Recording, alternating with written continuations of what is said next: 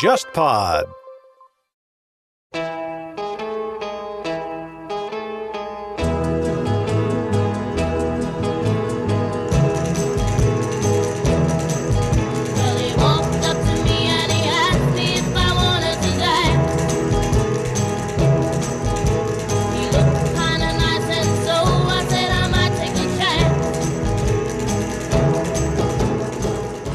肯尼迪暗杀这个事情本身的确不像沃伦说的这么简单。至于这个事情是不是背后有阴谋，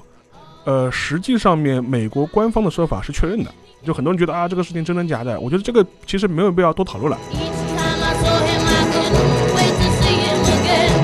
当时的就是国防部提交给肯尼迪的一个评估报道，中共的呃它的原子弹设施基本上快完成了，所以说我们建议能够对它进行一次外科手术式的打击。这个计划本身实际上就是放在了那个白宫的桌子上面的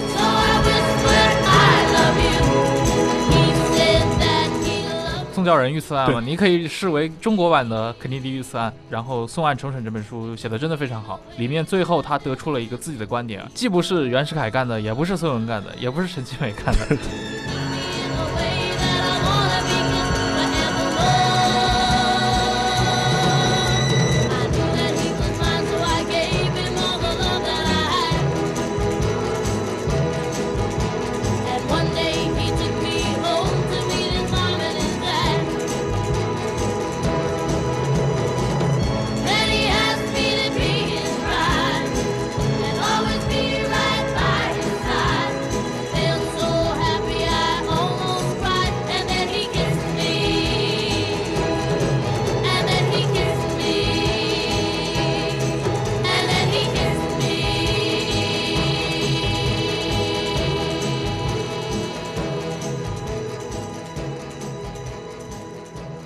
众，大家好，欢迎收听这一期的《忽左忽右》啊、我们又请到了非常熟悉的沙老师。我是沙青青，上一期我们聊了《爱尔兰人》这本书以及同名的电影啊，当时是和这本书的中译本的译者王凯老师，还有三联生活周刊的主笔刘怡。但其实我们那期还保留了一些争议非常大的话题没有去讨论，所以这次回到上海以后呢，又找来了沙青青老师。对，熟悉我们节目的听众都知道啊，沙老师的本人呢，既是专业的历史学者，同时他对情报研究领域有非常多的了解。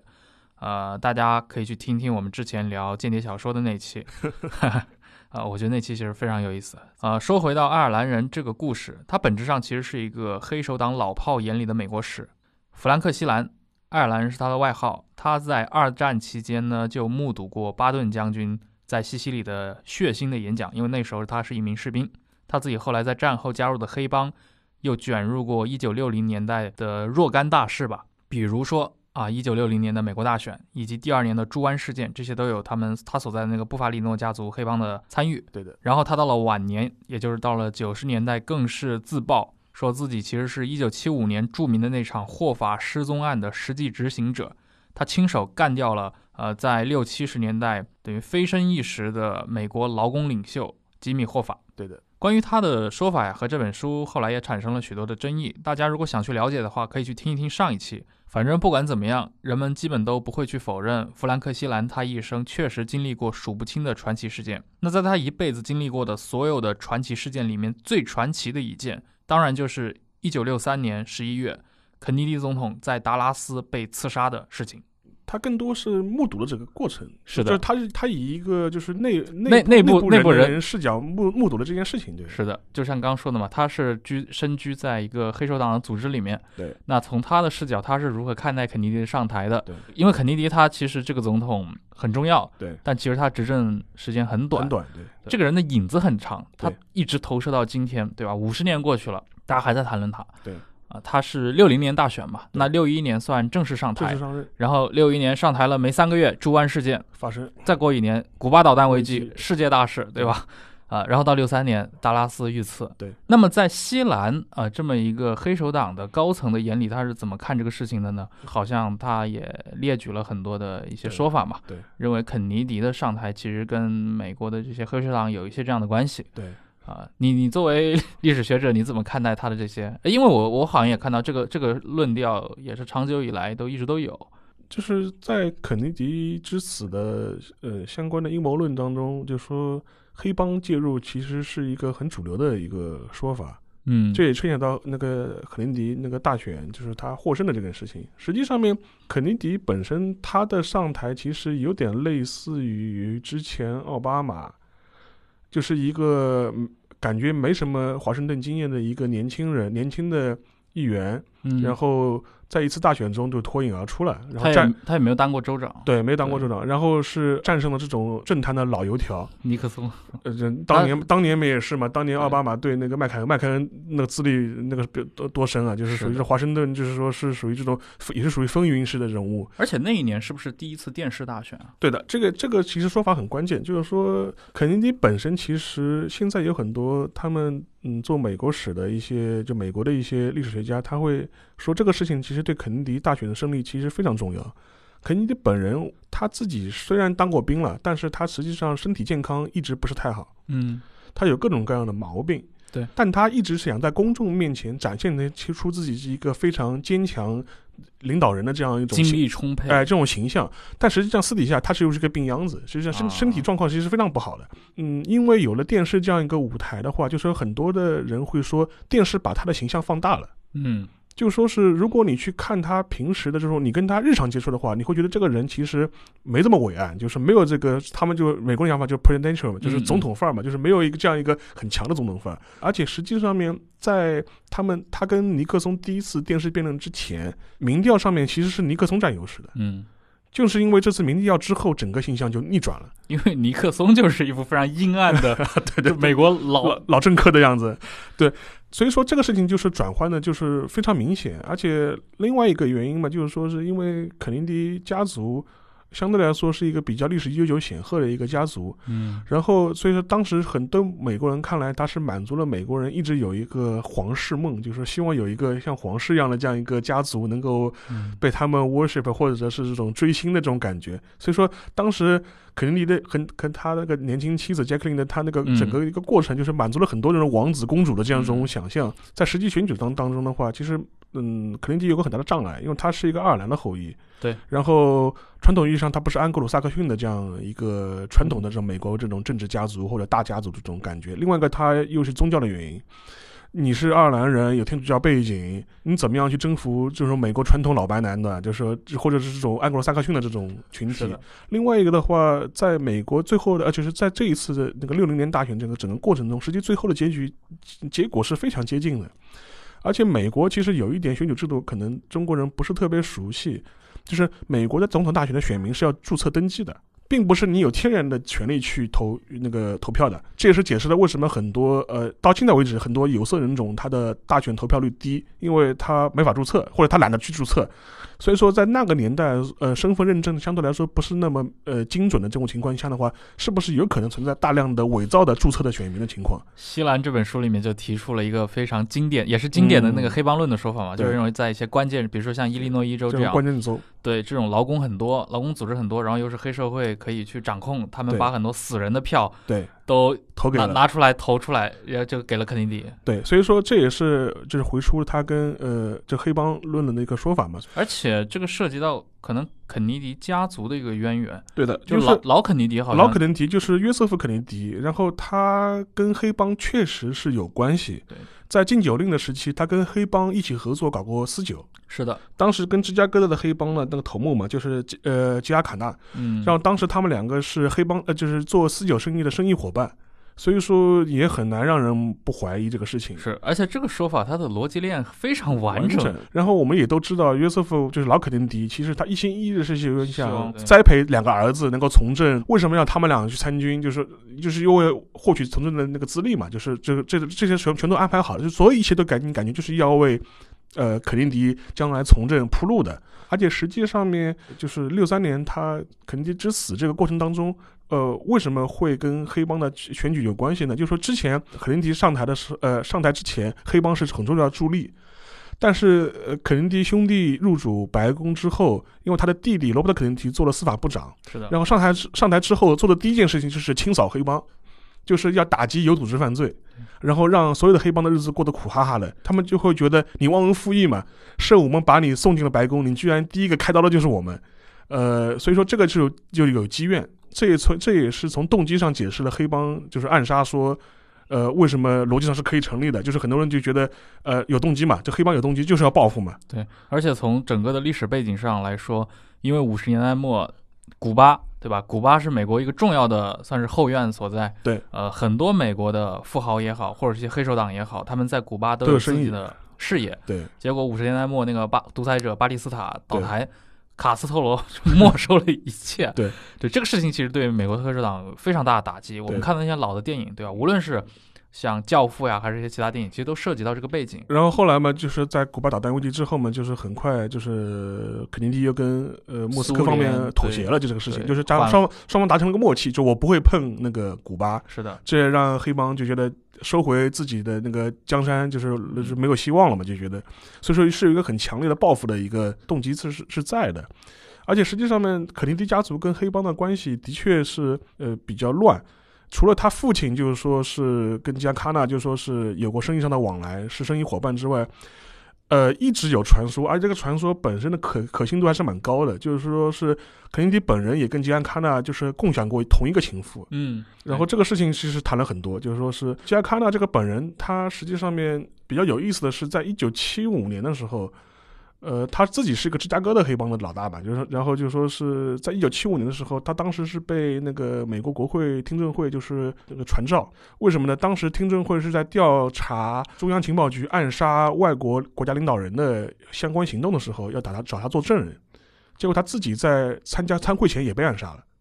他在一九七五年是被乱枪打死了，嗯，这个事情就非常诡异了。这个事情就说，虽然当时并不是直接调查肯尼迪的事情，当时是在调查 CIA 的一些暗杀的活动，政治暗杀的一些活动。当然，主要主要是在境外，因为把他作为证人，这也是解释了，就是说，呃，塞康纳其实跟美国的一些安全机构或者情报机构也有各种各样的合作嘛。这样也解释了他黑帮，所以说等于是有渠道能够获得一些关于那天一九六三年那一天在达拉斯肯尼迪的相关的一些行踪。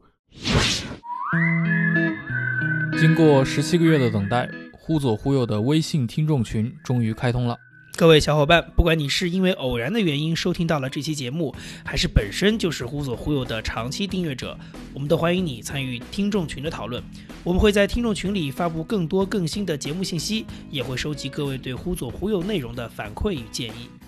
加群方式是添加微信号 hzhyxzs，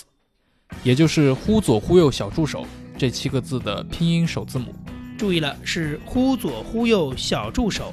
这位小助手会将你加进群聊。如果各位喜欢这档播客，欢迎前往各大平台，尤其是苹果播客客户端上进行评分，期待你的参与。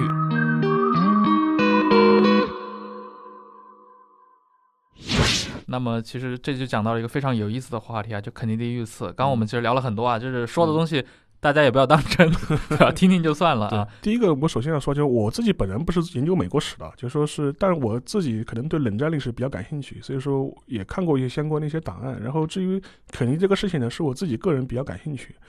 呃，首先第一点就是说，是我们都知道，就是说在肯尼迪遇刺之后，当时的总统就是林登·约翰逊 （LBG），然后让他们两个算是美国现代史上仅有的几个享受了这种名词缩写待遇的。呃，是是是，那个罗斯福享受过，对，FDR 的，对 FDR，对，然后那个 JFK 对对然后林登·约翰逊，后后面还有吗？没有，就好像就是他三个，吧？对对对所以也很也很神。是是，呃，其实林登·约翰逊的话，就是他在那个那个总统就是就葬礼之后，那么就马上组织了一个特别调查委员会，嗯。呃，就是我们都耳熟能详的嘛，沃就很多沃伦沃伦委员会，因为沃伦当时是最高法院的那个法官嘛，嗯然后德高望重的，然后他组织了相关的这种呃人人员参与在里面，然后来做一个调查。然后这个调查也是后面就是很很多人被被诟病的所谓的沃伦那个报告嘛，嗯。沃伦报告里面其实就证明了，因为我们都知道，一九六三年十一月份这次暗杀的话，呃，现在官方认定的凶手是奥斯瓦尔德，奥斯瓦尔德，他是一个美国的一个前海海海军军陆战队队的一个对。呃军人，对。但但是这个人呢，在五十年代的时候，他一直是向往苏联，一个金苏，他然后去过苏联，他去过苏联，然后他自己的太太也是苏联人，嗯但是呢，他在美国的话，都是属于一个非常社会不合群的一个另类的这么一个人物，而且曾经也试图想加入苏联国籍，但是没有成功，是这么一个人。呃，而且这个人在事发当时的话，是那个迪克广场旁边一个教科书仓库的一个保管员。他也就是在这个仓库的六楼向那个肯尼迪的车队开枪，呃，按照官方的说法就打死了那个肯尼迪总统，连开三枪。连，开三枪。然后沃伦的报告就是说明，就是他是一个孤狼式的一个凶手，沃伦报告，反正他的结论就是他是一个孤狼型整。个整个案子就是奥斯瓦尔德一个人做的，就是没有任何何组织，也没有任何人牵牵扯在其中。对但是比较诡异的是，就是奥斯瓦尔德被捕之后两天，他被转移的时候，他就被另外一个叫卢比的一个夜总会的一个老板暗杀，夜夜店老板夜，店老板给暗杀，也不叫暗杀了，就是刺杀了。而且是在就在警察局就在而且这个事情为什么对美国人刺激很大呢？因为他整个画面是被电视直播的，直播掉的，直播掉的。就当时电视直播是那个奥斯瓦尔德是从警局里被转移到囚车上面，就这么这就是那个过程。因为都旁边都是记者，叫卢比的这样一个夜店老板突然冲了出来，拿了一把手枪抵着他的腹部就开了一枪，就直接导致他死亡。卢比宣称他出他行凶是出于义愤，没有任何人指使他。然后按照那个沃伦报告的说法，卢比的行为背后也没有牵扯到所谓的更大的组织或者更大的阴谋。所以说，整个沃伦报告的基调就是认为整个事情就是奥斯瓦德一人所为，对，他的死也是呃卢比一人所为，全是全是巧合，全是巧合，两个人都是孤狼式的这种行凶事件。当时调查的结果上面来看的话，就是说大家是在那个仓教科书仓库的六楼是找到了弹壳和他的步枪。当时因为有正好有人在街边拍摄的时候拍下了整个一个行程的过程，这是我们很在很多影像里看到过的。当时。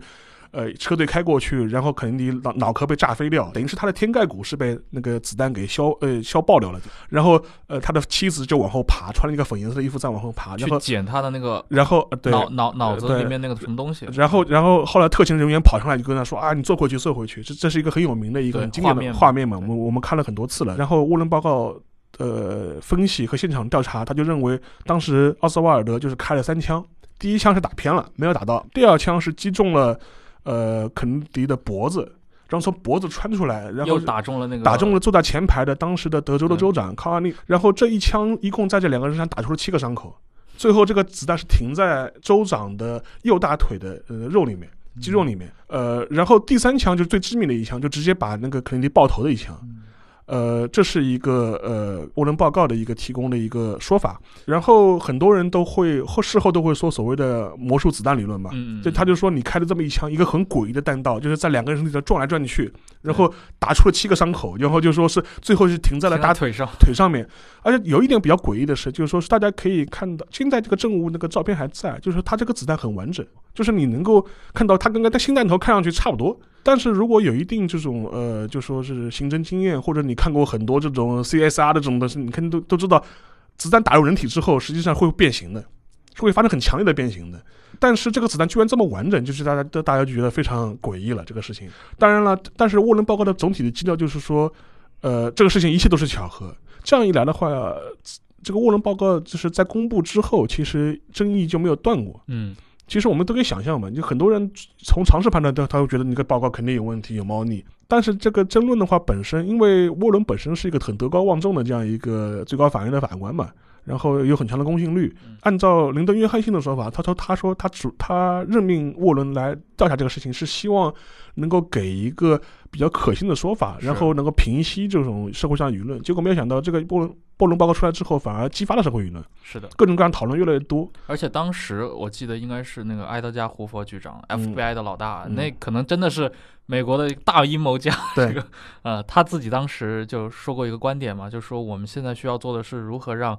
老百姓们真的相信奥斯瓦尔德就是凶手。对就是他当时肯定也意识到了，对就是大家肯定不相信这事儿了。对。那假如这个真的是真相，怎么让美国老百姓来相信这个事儿呢？所以说这个事情相关争论很多。然后我们前面提过了，比如说黑帮的这种暗杀说，嗯，就各种各样的说法很多。其实我觉得我们后面可以把这个几几个主流说法都拆拆解一下。拆解一下，哪些靠谱，哪些不靠谱。从一个历史学方法论的角度来说，来来可以来解析一下阴谋论这个事情本身。呃，实际上面我先要说，就是说，首先一点可以肯定的是，肯尼迪暗杀这个事情本身的确不像沃伦说的这么简单。不是一个人干的。呃，而且至于这个事情是不是有背后有阴谋，呃，实际上面美国官方的说法是确认的。嗯，呃，这个很多人我要我先要就说是第一个先把它亮出来，就很多人觉得啊这个事情真真假的，我觉得这个其实没有必要多讨论了，就是说美国政已已经有了呃官方的说法，就美国官方的说法，他他认为这个事情的确背后是有更深的阴谋的。呃，这个事情呃来源是什么呢？实际上，在美国的七十年代的时候，当时的美国的那个众议院做过一次调查，呃，在一九那个呃七九年啊，对对，他的报告是在一九七九年出的，出的，就是当时那个美国是是在呃这那个众议院是在做美 CIA 相关政治暗杀活动的那个调查，然后当时这个调查委员会得出个结论，就他就认为就说不光是在外国政治政治人物暗杀这个事情上，CIA 就是发挥了很大作用嘛，在那个肯尼迪这个事情上面说，CIA 有意识的掩藏隐藏了一些证据，这是当时众议院得出的一个结果。基于这个结果，在在七八年的时候成立了一个特别的一个调查委员会，嗯。就是 House Committee on Assassination，就是说它是调查两件事情，一个是 JFK 的暗杀事件，第二个是马丁路德金的暗杀事件。哦。它两个事情放在是一一起调查的，所以说在一九七九年的时候是得出了正式的结论，这是他的一个原文，大致翻译出来的话，他的原话是说，就本委员会认为，基于现有证据，肯尼迪总统很有可能是一场阴谋，在一场阴谋中被刺杀的，但是委员会无法推定另一个枪手的身份，也无从得知这场阴谋的可能性有多大。这是他的一个官方的一个认定。他之所以呃会得出这样的结果，是因为在七七十年代的时候，当时有有美国的一些科学家或者这些做一些刑事见证的人人员，重新复原了当时录像里的这种声音，嗯用从声纹的角度声纹复原当时的开枪的声音，就证明其实可能开了不止三枪，可能有第四枪。这样的话，就等于是间接证证明了有奥斯瓦尔德之外的第二个枪手。嗯所谓的呢，就是那套说在车队前方草坪里面有一支步枪打出子弹的这个理论。对，因为其实当时有很多的那个目击者或当时的现场的人都听到说，在草丛方面好像似乎也有枪声，甚至有人信誓旦旦的说看到那边有烟冒出来，就枪烟冒出来。但这个说法没有被沃伦委员会采纳。嗯但是在七九年这个特别调查中中当中呢，就等于是说重新确认了是的确很有很大的可能性是有第二个枪手，而且开了不止三枪。嗯而且实际上面这个说法，其实在一九六八年的时候，如果你看过奥利弗·斯通在九十年代拍那个 JFK 的时候，刺杀肯尼迪，刺杀肯尼迪那个电影里面说说，当时的电影的原型就是那个新奥尔良的检察官，就是凯文科斯纳的演的这这个检察官，当时他就他们就实际模拟了当时刺杀的这个过程，他就认为六秒的时间连开三枪可能性很低，更何况你还要瞄准啊，你还要调整啊，不大可能在这么短的时间内连开三枪，而且两枪命中都是致命伤，而且还打出了这么多弹孔，这个不大可能。呃，但是七十年代这个报告实际上就间接证明了这一点，所以说这个首首先一点我们要确认，就是说是美国自己的官方的调查也确认说阴谋的可能性很大，而且是有第二个枪手，嗯只是只是基于现有证据，就是不能指认，具体是谁。所以国内讨论这些问题以后不要再倒浆糊了啊，不要再讨断胡了，说这个事情是假的啊，或者是怎么叫，就是就我也没什么好证伪的，就是七九年那个报告就已经呃证明这一点，就是说大家有兴趣的话是可以去呃美国国家档案馆是可以看到这个七九年这个整个报告的一个结论的。在美国政府官网上其实就有。就对，我们稍后可以把这个链接在我们节目的微博里面这个链链出来。列出来。对，对但是比较有意思的是，就是说这个报告在得出了这个结论之后，后面又列举了各种各样的其他的可能其他可能性。他首先是排除了几个他认为是完全不可能的事情。嗯，第一个是苏联政府牵扯其中，他好像排除了四种对对苏联政府的可能性、古巴的可能性、，CIA 的 CI 的可能性、，F B I F B I 的可能性。他这个四四可能性是他在这报告中是彻底排除掉，彻底排除，就是我不仅排除了，而且没有其他的可能。没有其他可能性了。对的，这这因为因为因为这四种也是过去一直大家都在讨论的嘛呃。对说是不是哎赫鲁晓夫干的，或者是不是卡斯特罗干干的，或者是不是活佛干的，对或者 CIA 干对的，，然后这个四个已经被排排除掉了。但至于是不是跟黑帮，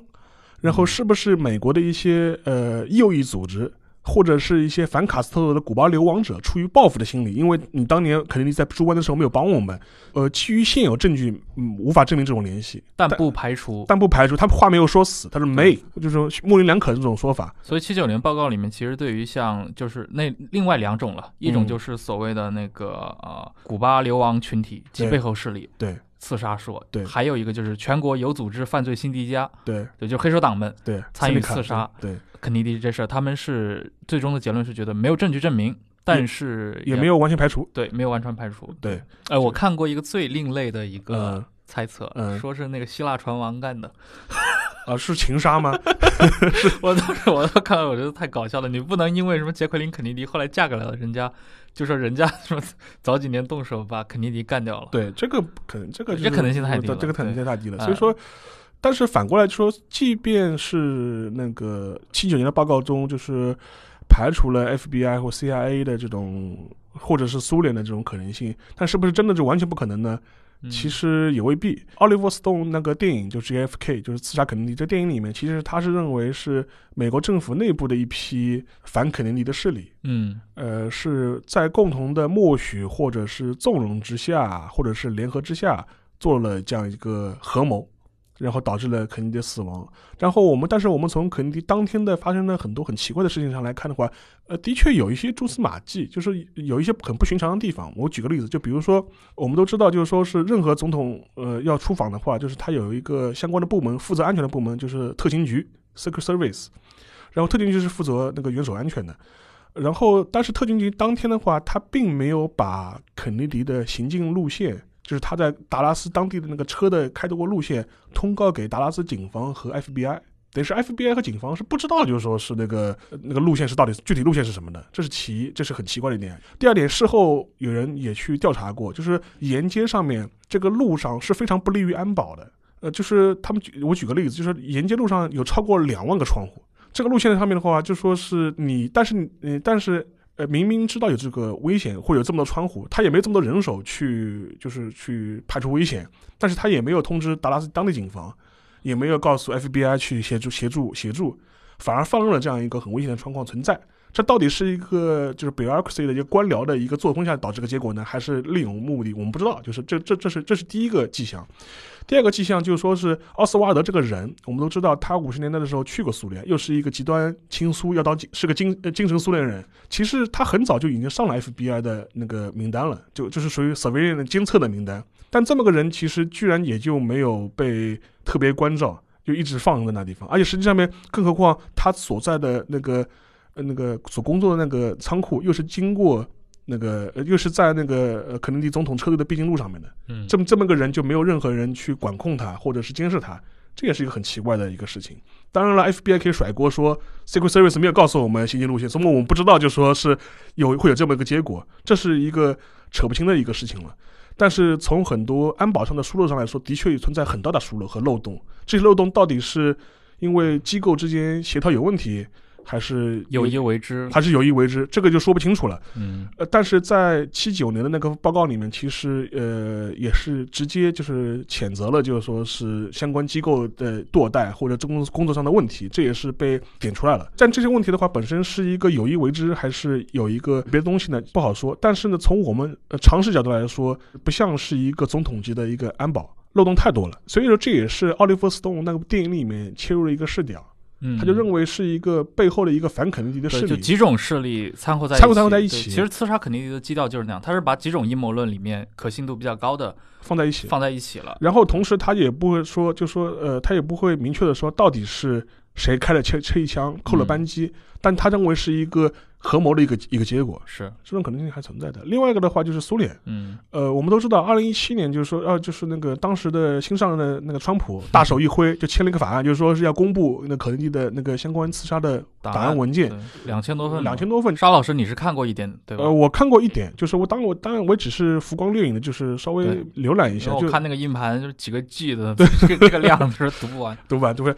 然后只是好奇嘛，就说是，呃但是据说是公布了百分之九十九的，啊，还有百分之一的没有被解密。但是公布的我我也看了一下那些影音版的嘛，嗯很多其实被涂黑了呀。就是你看过档案都知道的呀，档案肯定是要涂黑的呀。就是他在公布之前，release 之前，他肯定是要做一些处理的。内部的对，处理的就是他有几个原因吧，一个原因是可能牵扯到一些个人隐私，嗯第二个原因的话，他可能牵扯到这牵扯到的人还活着，我我的一些 agent 我还在行动，对吧？你把他不能把他身份信息曝光，所以说肯定要肯定肯定要涂黑。第二个嘛，他可能一些政治上的一些理由，他觉得呃安全原因，他还是要涂黑。嗯呃，话说回这批档案的话，就这批档案里面就说是披露一些新的信息，就是有一个信息就比较有意思，就是在呃，我大可能记不清了，就是在肯尼迪遇刺前一两个月的时候，奥斯瓦尔德去过一次墨西哥，在新墨西哥城跟 KGB 接触过，他打他哦，他打过一个电话给苏联驻墨西哥大使馆，然后当时接待他负责跟他打电话接待他的人是一个被确认的是一个 KGB 的一个特工。嗯他这个文件是一个美国的一个监听的一个报告，是个监听的一个备忘录。就是一七年新啊，新里面有一份是个监听的备忘录。呃墨西哥也是神奇的地方，对托洛茨基就在那被干掉了。对对，当时的话大致上就说是呃，就是奥斯瓦德可能想申请去古巴的签证。然后想，最后他可能目的还是要去他的精神祖国嘛，就是苏联呃苏要去苏联。根据这个描述就非常有意思，就是但负责监监听的人就说，在这个电话里面，就是那个奥斯瓦德坚持要跟 KGB 讲俄语，嗯，但是他的俄语也非常糟糕，或者以至于那个那个 KGB 那个干部就跟他说：“哎，我们还是讲英语吧。” 就是是这么一个过程。然后然后就提提到了他想去古巴，然后他想去苏联的一些事情，就是但是没有提到具体的什么暗杀啊这种这种事情肯定是没有提。反正奥斯斯瓦尔奥斯瓦尔德跟苏联是说了一方面一直是有联系，一直是有联系的，但这联系到底是有多深，还是只是奥斯瓦尔德自己单相思似的、一厢情愿的去要去跟他联系？可可能因为觉得不胜其扰，觉得这个人好烦啊，就是就这也是有可能性的。我插一句啊，那个肯尼迪遇刺，苏联人实际的反应是什么？呃，从事后的反应上来看的话，就是说是我们看到了，就一七年这份这些解密档案中，还有一些是美国政府获悉的苏联政府的反应。呃，它是通过比如说在隐藏在东欧啊，或者是相关地方的一些特工特工，或者跟一些外交官的交谈，然后获取的一些信息。因为美国人也想判断一下是不是苏人呃苏联人干的。然后当时的反应就是美国人看到的一些反应是说，就苏联莫斯科方面非常震惊，对，而且这个事情当时莫斯科非常担心，就他就觉得肯尼迪死后会不会美国国内的鹰派掌权对，然后利用这个事情向苏联发动这种军事上的这种进犯。呃，当时莫斯科内部就是尤其赫里夫亚夫为代表吧，当时认为这是美国国内的一起政变。嗯，当然，你可以说它是一种苏式苏联式思维的这种产物。哎，它他们难道就没担心过，嗯，万一真要是我们的小弟干的怎么办？他难道不搞一个全国排查，嗯问一下是不是你们干的？千万别是我们干的。就莫斯科主流这一些人认为，他这是第一，他是美国内国国内的内的一起政变，他就他也认为是是一起政变。第二个就是他非常担心美国的鹰派会掌权，军事冲突会升级，嗯因为我们都知道，实际上面在古巴导弹危机之后，美苏关系开始进入了快速的缓和期，是，双方开始谈论一些，就比如说核不扩散啊，这些相关的条约都在谈判过程当中去，所以赫鲁晓夫非常担心这件事情。我们从某种意义上来说，古巴导弹危机之后，赫鲁晓夫本人跟肯尼迪之间反而形成了一种政治上的默契和是一种互信。如如果你看过就是说是相关呃古巴导弹危机的整个一个过程的话，你会发现非常有意思，就是说是。虽然当时双方剑拔弩张的架势非常厉害，我看过一个是当时麦克拉马拉，就当时肯尼迪的国防部长，嗯国防部长，他有个回忆，当时当当当时白宫开会的时候，曾经先先后接到过赫鲁晓夫两封电报。第一封电报非常强硬，就是说如果你们敢拦我们的船，我们不惜一战，我们一定要保卫古巴的安全。就说是就说打核战争我们也不在乎，谁怕谁，对吧？这是第一份电报。然后没过多久，赫鲁晓夫又以私人的名义打了第二份电报，语气完全不一样，满腹情感的这话语，大概大致意思就是说，你和我一样都是经历过战争战的人，战战争的人说，我知道战争意味着什么，意味着死亡，意味着毁灭，怎么怎么怎么样。所以说，我觉得就是说我们应该怎么怎么样，比较缓和的来处理这样一个事情。嗯，然后当时白宫内部就发生争论，就是麦克纳马拉的回忆里面都提到，就是说当时就是认为，他说我们到底是以哪一份电报为准？我们要 response to 哪一份电报？是第一份还是第二份？当时白宫内部就分成两派，有的人就觉得我们绝对不能示弱，另外一派就觉得这是第二份电报是克里晓夫真真实的想法，就是我们应该找一个缓和的这种方式。所以当时的美国驻苏联大使，当时是建议总统说，我们我建议您就是说是应该，呃回应第二份电报。所以说经历这样一个事情之后，实际上是一个非常微妙的一个关系。嗯所以说两个人之间反而是有了一种政治上的一种互信，而且你也可以理解，就是说是几乎是整整一年之后，赫鲁晓夫自己本人就下台了。对。呃，所以说这两者之间，我觉得从冷冷战政治学上来说，确实是有点政治这种联动效应的。嗯，呃，说句题外话，就是说我们都知道，就是日本非常有名的一个游戏制作人小岛秀夫，啊，他做过电影，就是那个合金装备嘛，游戏游戏，游戏啊，游戏，他当然像游戏像电影一样的游戏。然后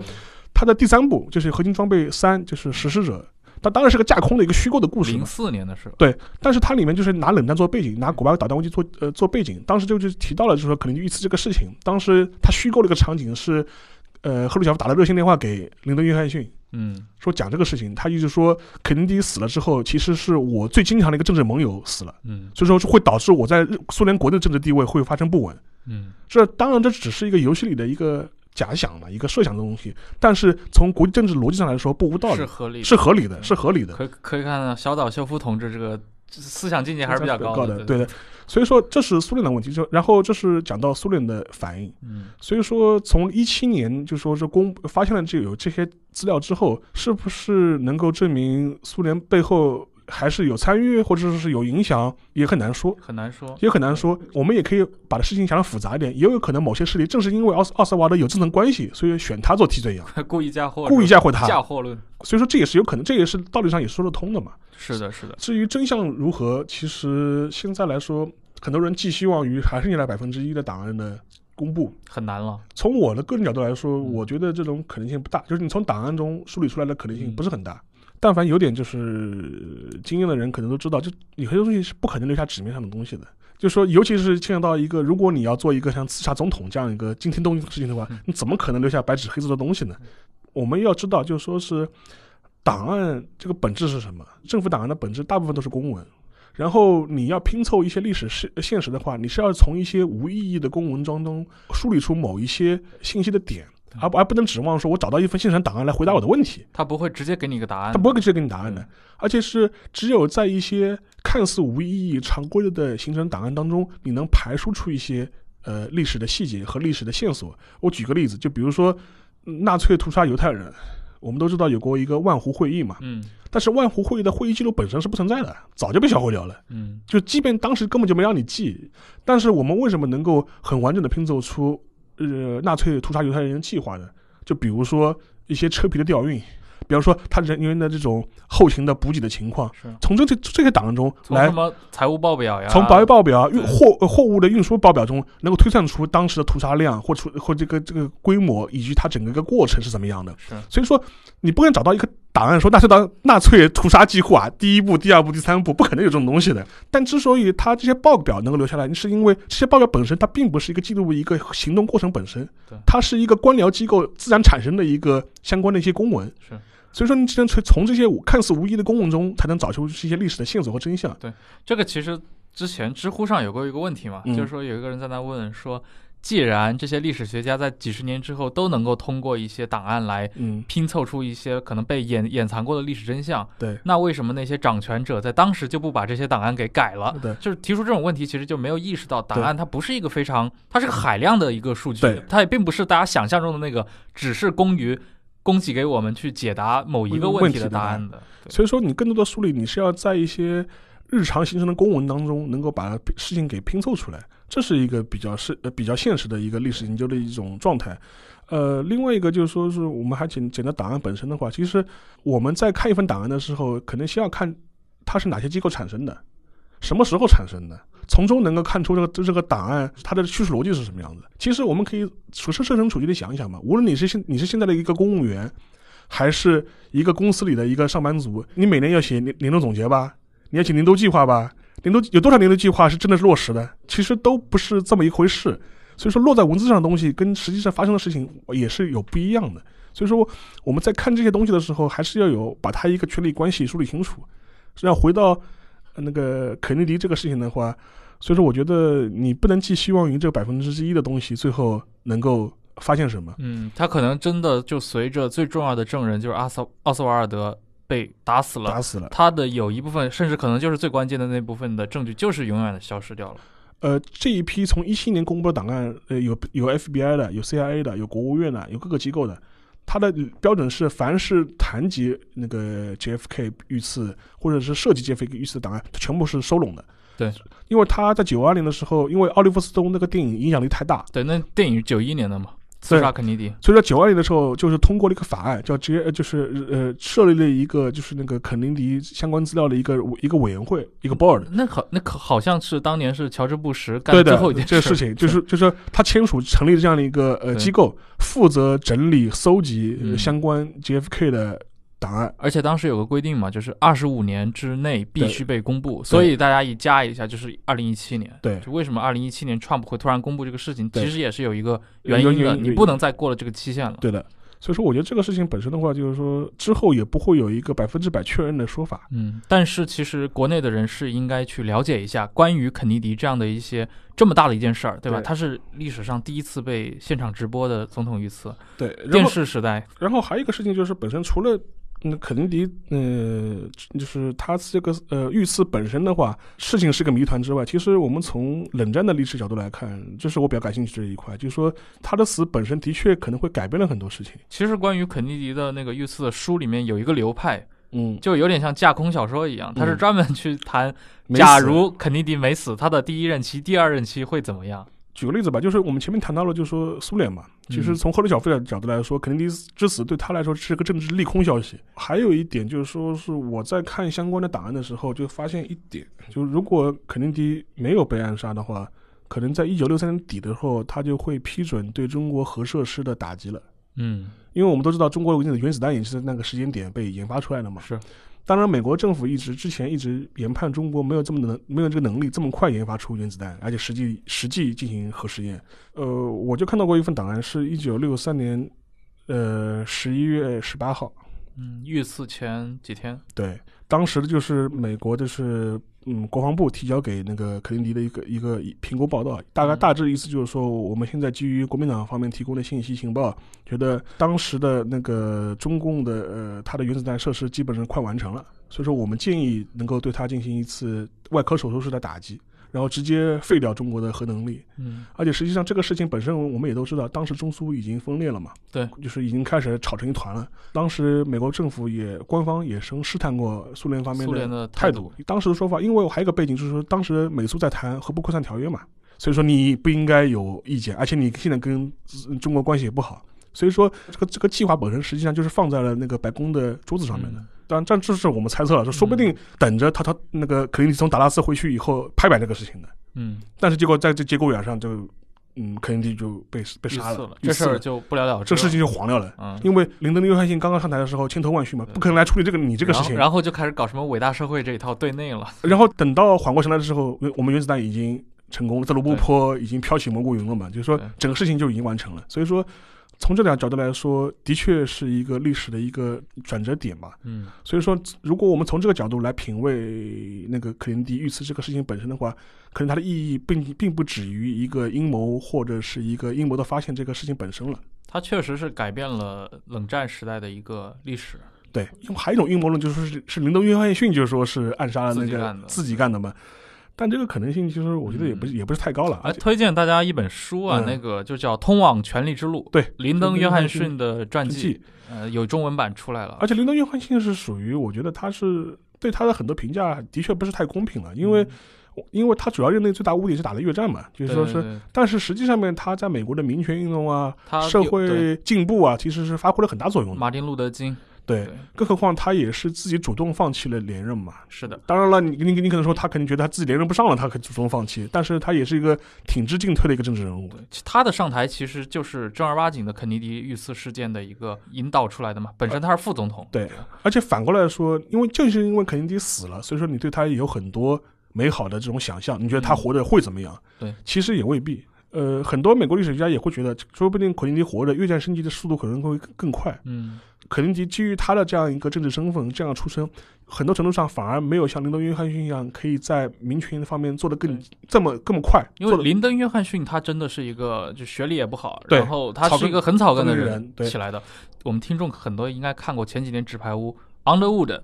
夏目总统原型对吧？大家就觉得他的一个路径就是林登·约翰逊的路径而且好像在电影里面，在那个美剧里面是有很多这样的暗示的。他的那个白宫的那个家里面房间里面放的就是对林登·约约翰翰逊传记传。传记，而且是我个人也觉得，至于他后面的一些政治行为来判断的话，其实他对政治野心也好，权力的欲望也好，也未必像你想象的这么大，就是以至于大到能够去做搞暗杀，就是这个，我觉得这可能性也不是特别大。就更像是 Underwood 做的事儿。对对对，就其实那个《纸牌屋》电影里那个男主可能更像一个黑化版的林登·约翰逊对但他的路径是非常像的。是的，呃，刚其实提到了很多关于肯尼迪遇刺作为本世纪最大的一个阴谋论嘛，对这个阴谋论的一个发酵池，对，就是对也繁衍了无数的这些猜测。就是我刚就其实一直在想不，应该是这样说，它是一个官方钦定版的阴谋论。因为你国会报告都已经正式认认认定他肯定是个阴谋，只是我不知道而已。是的，这就是我想说的。在中国，尤其在国内，其实我们的朋友们应该去了解这些，就是哪些是阴谋论，哪些是确认的事，大家可以确认的事情了。就是肯定不必用阴谋论再去形容它。对，它也许涉及到阴谋。对，但它并不是那种。阴谋论。对其实关于这种拆解一个阴谋的书，其实国内也有啊。最近几年那个很火的一部《宋案重审》，尚小明。啊，对对对对因为那个宋教仁遇刺案嘛，你可以视为中国版的肯尼迪遇刺案，对。它也是错综复杂，到底是谁，对吧？对。那当年的主流观点认为是啊、呃就是袁世凯袁世凯干的。嗯。后来，尤其是到了八十年代、九十年代以后，又大陆又兴起一批新的历史研究者，而且很多是那种就是民间的历史研究者会开始说是孙孙文，呃，甚至直接说陈其美干的。对。但是尚小明先生他通过这本书抽丝剥茧，以民民国当时的报刊呀、各种档案呀、各种线索为依据，然后《宋案重审》这本书写的真的非常好。里面最后他得出了一个自己的观点，而且从整个的证据链上来说，我觉得还蛮有说服力的。呃，既不是袁世凯干的，也不是孙文干的，也不是陈其美干的。对 我觉得像《宋案重审》重审这种书，呃，我们以后也许会来做一期节目。除了呃宋案之外，还有一个例子就是那个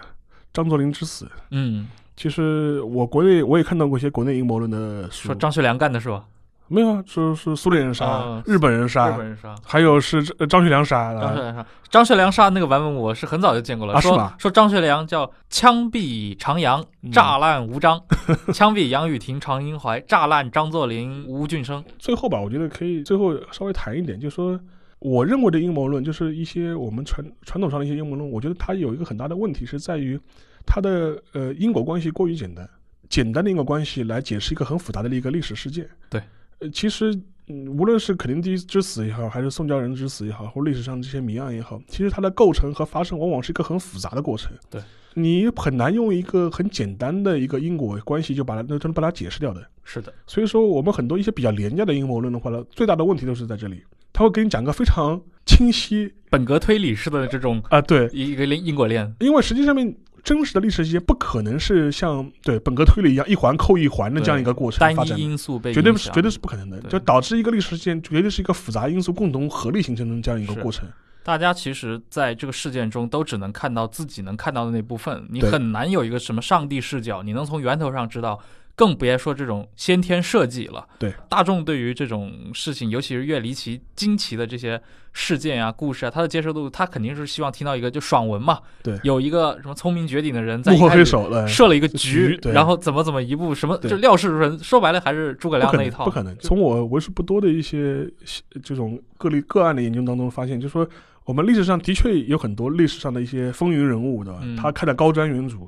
但是他对一些很多事情上的确还是有很多很错误的判断的。他会为了证明自己的高瞻远瞩，事后他会去虚造一个论述，对，就是我当时就是这么看的，我早就看出来了，对吧？但实际上面其实他刚当初判断是错的，但是他为了证明自己的伟大，证明自己的高瞻远瞩，他反而要虚构一套理论来证明我确实是有这么个阴谋，或者我我确实下了一盘大棋，但实际上这个棋根本就不存在。对，尤其像像比如说我们回到肯尼迪这个阴谋论，每当有新的一些言论被挖掘出来的时候，大家总是期待就出现一种新的结局。对比如说我也记得前几年好像就也就是一七或者一八年的时候，当时又有一篇新闻爆出来，大概是约翰逊的一个助手。嗯，那个助手说，当时说大概是七七或者七八年那会儿，就林登·约翰逊私底下跟他又在聊肯尼迪遇刺那事儿，那时候已经过去大概十五年了嘛。对，就说肯尼迪遇刺这个事儿你怎么看？约翰逊就说哦，那也就越南那件事情的报应，报应。他指的就是吴廷艳被杀掉这个事情的报应。那关于越南人刺杀肯尼迪这个猜测啊，它涉及到一个历史背景，我可以给大家补充一下。一九六三年，当时南越的领导人吴廷艳是一个铁腕的军事独裁者，这个人非常有能力。然后北方，也就是北越，其实对他也很头疼。但这个人在一九六零年代初期开始呢，他和自己的后台，也就是说美国人之间出现了非常大的矛盾。吴廷艳他对美国军事顾问越来越多的介入越南问题非常不满，所以他会对美军做出了更多的拒绝。呃，这个引起了美国政府的不满，他甚至下令当时自己在顺化的弟弟吴廷景和北越进行一些政治接触。啊、也就是所谓，比如说越南问题，越南人来解决，慢慢的把一些参与到越南战争中的外部势力啊，就肯定就包括了美国，甚至也包括了中国，就当将来都赶出去。那具体到吴廷艳作为一个统治者来说呢，这个人手段很强硬，强硬他的好处在于能够整合整个南越的资源、政治资源，但是它的恶劣影响就在于他经常会偶尔弄出一些影响非常大的事件，啊、作为盟友来说，他绝对是一个负担。美国人就认为你名声不好，尤其是吴廷艳对佛教徒的迫害，直接导致了1963年当时著名的那个僧人释广德他在西贡街头自焚，啊，大家肯定看到过那张照片，《纽约时报》拍的。啊，这张照片据说当天被《纽约时报》发出来以后，肯尼迪当时是在给自己的弟弟跟自己那个弟弟罗伯特·肯尼迪通电话，他在《纽约时报》上看到这张照片，直接吓了一大跳。那后来吴廷艳在处理这个施广德自焚这个事情上，他又做了一些错误的行为，比如说他让自己另一个弟弟派特种部队去抢夺施广德没有被烧掉的心脏，直接导致了一批寺庙里面的僧侣再次自焚抗议。所以，所以等于像这个自焚事件之后，那是在六三年的六月份嘛，他整个吴廷艳政权在国际上他的声望就变得无可挽回了，所以美国人其实就已经放弃他了。那所以才有了后来肯尼迪等于是默认了当时南越的军官杨文明他的政变的行为，也就是在肯尼迪遇刺前的那个夏天，六三年的八月，啊，美国政府当时发出过一份电文说，假设吴廷艳在政变中抵抗的话，那么华盛顿不能保证他的安全。也是说，其实美国政府对这个政变马上就要发生是心知肚明的。而且两个月以后，政变就发生了，啊、直接吴廷艳和他几个兄弟就直接被处死了，南越政权发生了更迭。那吴廷艳被杀以后，整个南越其实就从此失去了一个能够压得住场子的领袖了。当时据说，啊，北越的胡志明听说吴廷艳被干掉了，第一反应就是美国佬居然这么蠢，做了一件我们花了十几年都做不成的事情。那新加坡当时的李光耀也觉得这是这是一个后果很坏的事儿。吴廷艳一死以后，就再也没有人可以收拾南越的局面了。啊，这是个非常有意思的插曲。这也就是为什么吴廷艳被杀了仅仅两个礼拜之后，肯尼迪就遇刺了。那很多人可能看了这个言论之后，就觉得，哎，约翰逊，你是不是知道一些内幕啊？是是不是就是越南人干的？对对吧？这但是你在放到具体的环境下，那很可能就是他个人的一个调侃感慨而已。感慨或者对这就是很多事情，它并不是说出来了一个什么惊天档案，一下就把这些事情给挖掉了。嗯对，肯尼迪案也好，尤其像霍法也案也好，对，美国、中国，包括像俄国这些大国，都有这些历史上可能就是永远解不开的一些谜，大家就会永远讨论它。像我法国的铁面人，对吧？路易十四，嗯，那像苏联什么基洛夫，对基洛夫事件，对吧赫斯，对我觉得这些事情都是大包括希特勒的涉及到的那些事情嘛。我觉得大家喜欢去聊它，但是聊的时候也可以，大家应该增加一下对它背景的这个了解嘛。对，就里面有一些也许是已经早就被证实了的，对，有一些说法它已经摆脱了阴谋论那个阶段了。对大家在讨论的时候也要把这些东西分清楚。是的，那今天我们是从《爱尔兰人》这本书谈到了像霍法的那个案件之后，又其实大部分在聊肯尼迪遇刺案嘛，以及背后的阴谋论。我觉得像肯尼迪遇刺案这种，它真的是搅动了整个世界，影响了二十世纪的历史。那同时呢，肯尼迪又是一个被美国人，你可以说被神化了的，对，然后被传奇化了的一个总统。呃，我反正我印象中我看过一个数据，就围绕肯尼迪遇刺的美国出版的书有四万种啊，四万种，四万种不同的书，你放在中国是非常可怕的。对，大家其实通过阅读这本《爱尔兰人爱我》，或者说看他的历史的时候，你也会看到会提供这些说法嘛。但是我觉得，呃，虽然外网对这部电影也有很多那种争论，对，但是大家也要去就思考一下，对它的背后的这套逻辑，它的这套主张是不是呃比较合理，还是是不是有它可信的地方？它相比那些地摊的阴谋论，两者是有区别。我觉得像国内其实讨论的时候，经常是一团浆糊的在讨论，对吧？就把一些完成度很高的。一些我们就不用阴谋论这词，推论猜测、历历史推推论跟一些很地摊的阴谋论摆到一起，然后说他们都不靠谱。对啊、这个其实是不应该的。是的对。从我的角度上来说，我觉得《爱尔兰这本书还是蛮值得读一下的，电影也可以看一看。当然，就是大家都老了这种感觉。是的，好，非常感谢今天沙老师给我们带来了这期节目，然后我们接下来可能也会做一系列关于社科的话题。嗯，二十世纪还是有很多值得聊的东西，是的我，们下次再聊。嗯，拜拜。拜拜。